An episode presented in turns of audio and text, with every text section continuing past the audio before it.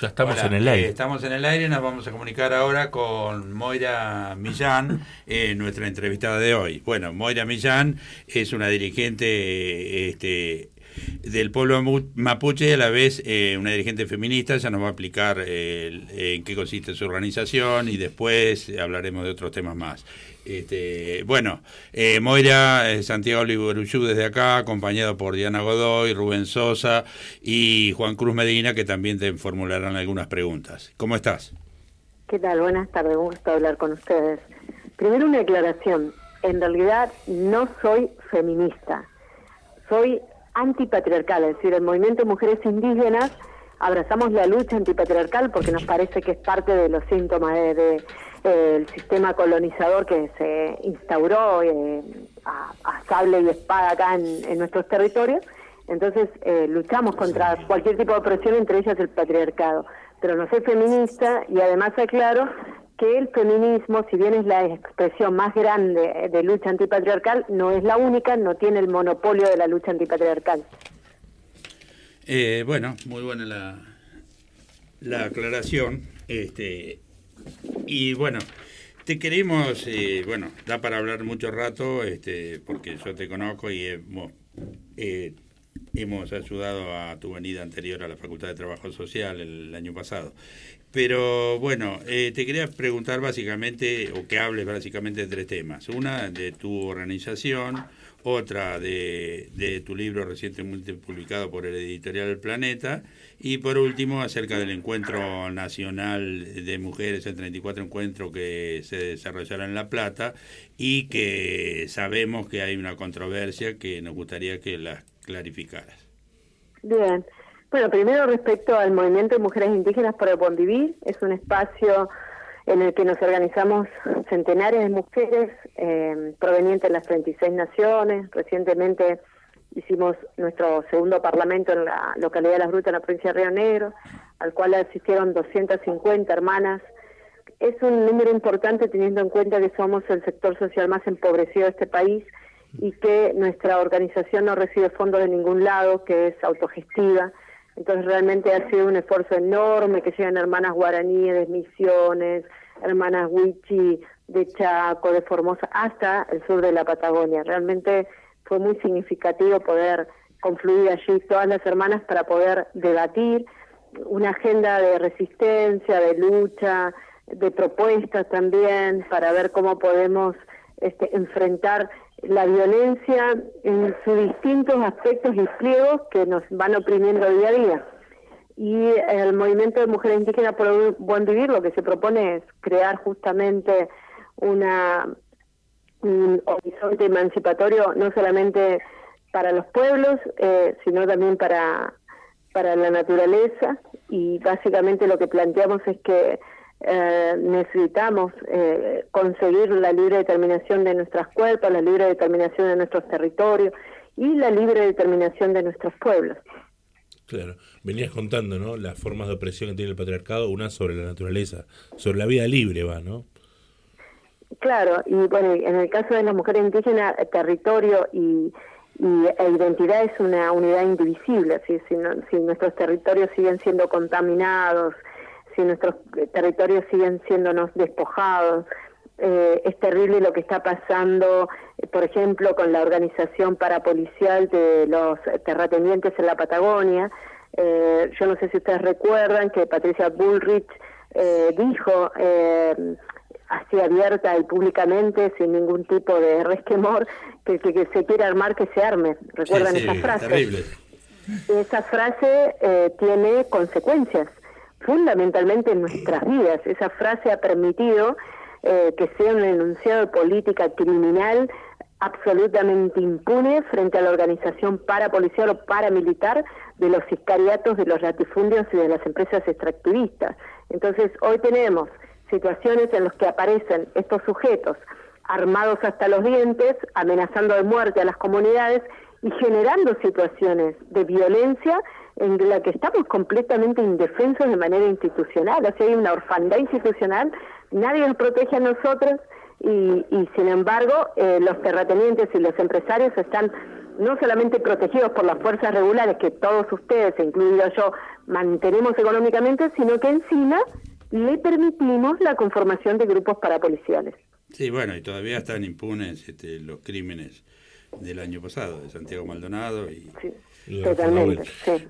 Este, y les dejan tener helipuerto, les dejan tener eh, cerrado el lago escondido, les dejan tener, sí, sí, ya vemos cómo se manejan respecto a Benetton y a todos estos.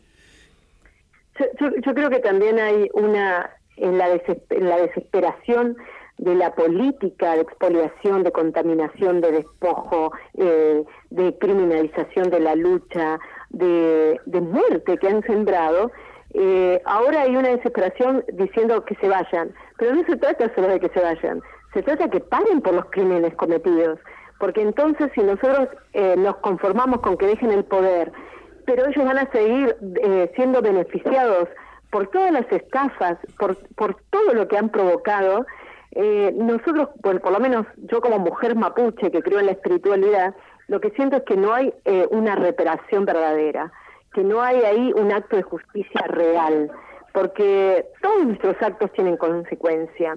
Y no puede ser que haya una casta privilegiada que desde la conformación de este Estado hasta la fecha se haya enriquecido con sus manos ensangrentadas de tanta matanza, de tanta muerte perpetrada sobre los territorios indígenas, estos sujetos siguen gobernando generación tras generación sin ser condenados ni juzgados en sus actos criminales.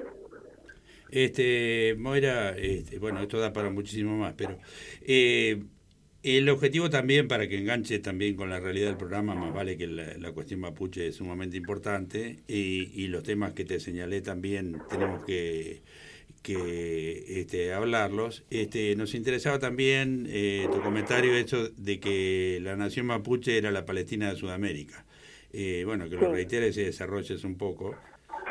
Eh, sí, esta analogía que hago tiene que ver con que geopolíticamente el territorio, la Gualmapo, el territorio mapuche es estratégico para los intereses de la corporocracia extractivista que mm, los tentáculos de las principales empresas eh, petroleras que, que, son sionistas, porque hay que decirlo, eh, son grupos que operan en Estados Unidos, que son sionistas, se han metido en la Patagonia, eh, se valen por supuesto de la complicidad de los gobiernos de turno y están operando políticas pensadas para lo que se denomina internacionalmente como la limpieza étnica, o sea, buscan la manera de arremeter contra las poblaciones que están en los territorios que ellos este, desean poseer y desean contaminar y destruir.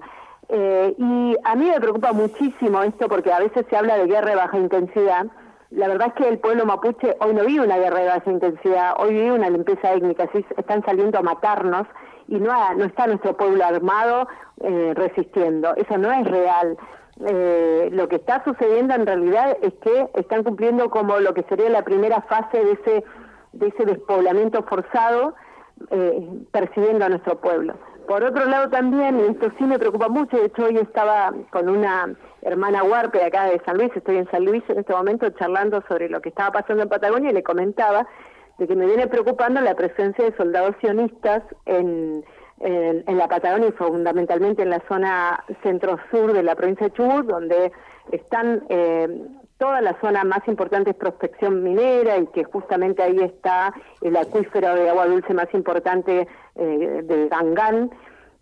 Ahí he visto soldados eh, sionistas eh, en gran número, estoy hablando de centenares de ellos, eh, supuestamente haciendo turismo de aventura, que yo le decía a mí me llama la atención si vienen de matar palestinos, si vienen de la guerra, de una geografía aria, con millones de dificultades de infraestructura, eh, tienen vacaciones, si irán al Caribe, si irán a hoteles de cinco estrellas, querrán ir a un spa. No creo que un soldado quiera ir a acampar en medio del desierto de la nada a hacer turismo. O sea, realmente me llama muchísimo la atención porque están en lugares donde no hay infraestructura turística.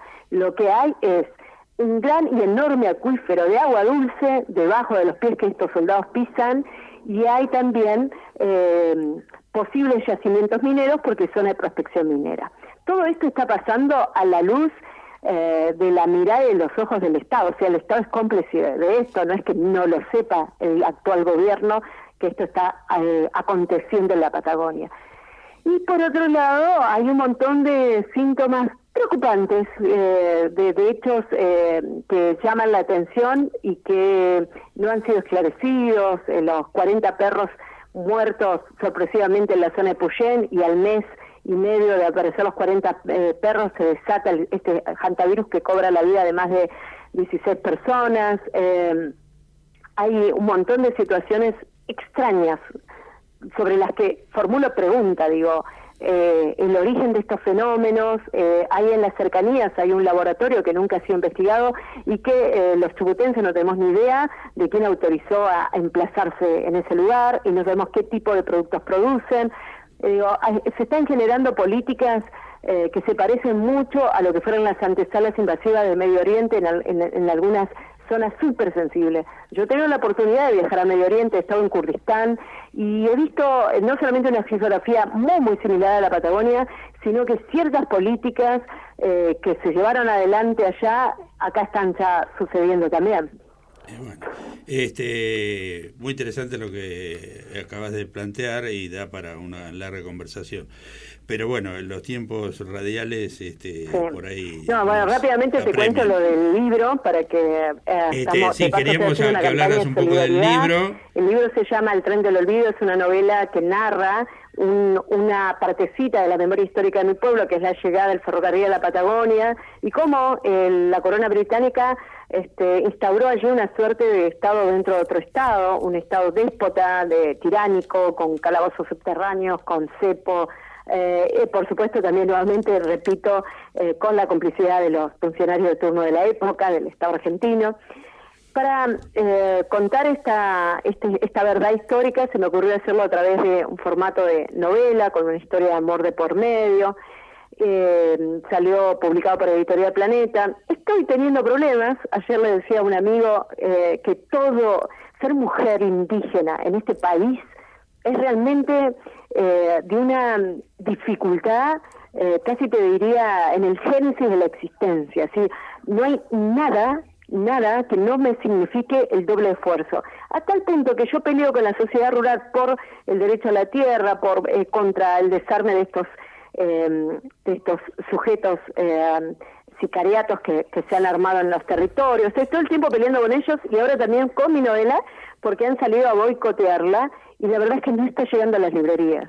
Eh, es, muy, muy triste y desesperante, porque a lo largo de la historia en este país la sociedad rural ha logrado acallar voces de historiadores. Yo en este momento me acuerdo de, de Liborio Justo, que escribió Pampas y Lanzas, que también se ganó la enemistad de, de, la sociedad rural, y es un libro que hasta hoy día cuesta conseguirlo, y de hecho él se tuvo que exiliar, se tuvo que ir del país, y Osvaldo Bayer, que también fue echado por la sociedad rural de la zona de Esquel, y ahora me pasa que eh, un montón de, gente amiga va a buscar el libro en las librerías y no está, cuando debería estar garantizado, cuando a mí la editorial me dice que están enviando los libros. Entonces le pido, por favor, a todos los oyentes que pregunten en las librerías, aunque no lo vayan a comprar, que garanticen que en este país todos quienes publicamos tenemos el derecho a que se oferte al público nuestra publicación, que no puede ser que, ellos sigan ganando, que siempre estos villanos históricamente ganen. Eh, es como muy frustrante. Bueno, Moira, te queríamos eh, decir que nos confirmes el 11 de octubre presentarás el libro acá en La Plata en, en la vieja estación en 1771 del tren provincial. Sí, estaré, estoy invitada y lo están organizando la Tecnicatura de Comunicación eh, Popular de, ahí de La Plata, de la Universidad de La Plata. Eh, fue una invitación que hizo el alumnado que está con el periodista y profesor Sebastián Salgado. Me siento muy honrada de, esa invitación y por supuesto estaré ahí para compartir con ustedes la presentación de mi novela. Bueno, Sebastián es amigo nuestro y ha venido acá y ha sido entrevistado. Y este Sofía Giralda, que es nuestra eh, productora estrella, este, eh, va a participar también en la presentación. Qué bien. Eh, bueno, por último, Rubén Sosa, te quería preguntar una cosa y que hables un poquito después, muy cortito, sobre la, el 34 encuentro. Rubén. Buenas tardes, Moira. yo quería hacer un no sé, una preguntita. Sobre el MOCASE, el Movimiento Campesino Santiago del Estero, ¿por qué no hay una, una unión entre las problemáticas territoriales? Porque ahí eh, los, los antiguos moradores están sufriendo de esa situación que el sur también está viviendo. Eh, Mi pregunta es esa, ¿hay una unidad de, de la conciencia colectiva campesina? que el campesinado y el mundo indígena son mundos eh, antagónicos. Eh, esto es para dar un seminario, en verdad. ¿eh? eh para nosotros la tierra no es de quien la trabaja. La, la, tierra es nuestro espacio identitario, de pertenencia. Si queremos tener miles de hectáreas que son de espacio sagrado, de vida única exclusivamente de los yen, de los espíritus, y no podemos tocarla, no la podemos producir, para nosotros ese territorio no les pertenece a los humanos, sino a las fuerzas que la habitan. Entonces es muy difícil eh, a veces ponerse de acuerdo eh, en, esto de que se haga una reforma agraria y se reparta de, instrumentalizando eh, instrumentando la reforma de una perspectiva igualitarista porque lo que creemos nosotros es en la equidad y la equidad se construye a partir del respeto de las cosmovisiones. Entonces de pronto el debate más profundo eh, entre el mundo indígena y el mundo campesino no se ha dado. No significa que no se pueda dar y no significa que no pueda haber una unidad. Claro que, tiene, que se puede dar una unidad porque en principio eh, todos tenemos derecho al territorio. Todos tenemos derecho. Ustedes también. Si algún día las grandes ciudades eh, comprenden que son parte del gran problema del cambio climático y comprenden que son parte de la gran contaminación y se decide despoblar, porque un Benetton de un millón de hectáreas, porque hay una concentración humana dentro de las grandes ciudades.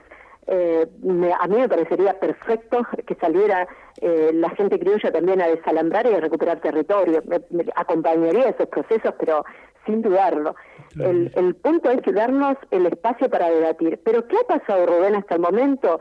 Toda vez que estas organizaciones campesinas nos han convocado, nos han convocado eh, subsumiéndonos dentro del el análisis y de las categorías preestablecidas por Occidente, diciéndonos eh, que nosotros éramos parte de una definición casi te diría dogmática de lo que se entendía por campesinado y movimiento indígena. No teníamos eh, una, una real participación en la que pudiéramos contar desde nosotros quiénes somos, qué pensamos y cuál es el horizonte político en el que queremos caminar. Creo que ese encuentro eh, se está debiendo en Argentina, no así en otros países, yo recorro mucho el mundo y he visto con muy buenos ojos como en otros países, estaba en el Cauca, por ejemplo, Colombia, donde el campesinado y los pueblos indígenas se han entramado de una manera maravillosa y poética hacia un horizonte donde el buen vivir como derecho es este, el objetivo principal. Creo que Argentina podría darse ese espacio, eh, pero necesitamos encontrarnos en un, en un espacio de reciprocidad y respeto para la escucha, para que nadie se apresure a etiquetarnos ni a ponernos categorías que todavía nosotros no hemos, no solo no asumido, sino ni siquiera discutido. Entonces creo que el, que el sector dirigencial de, de lo que es el movimiento político campesino le toca escuchar un poquito más. bueno, este Moira, este lamentablemente nos eh, y gustosamente nos hemos excedido mucho en el tiempo.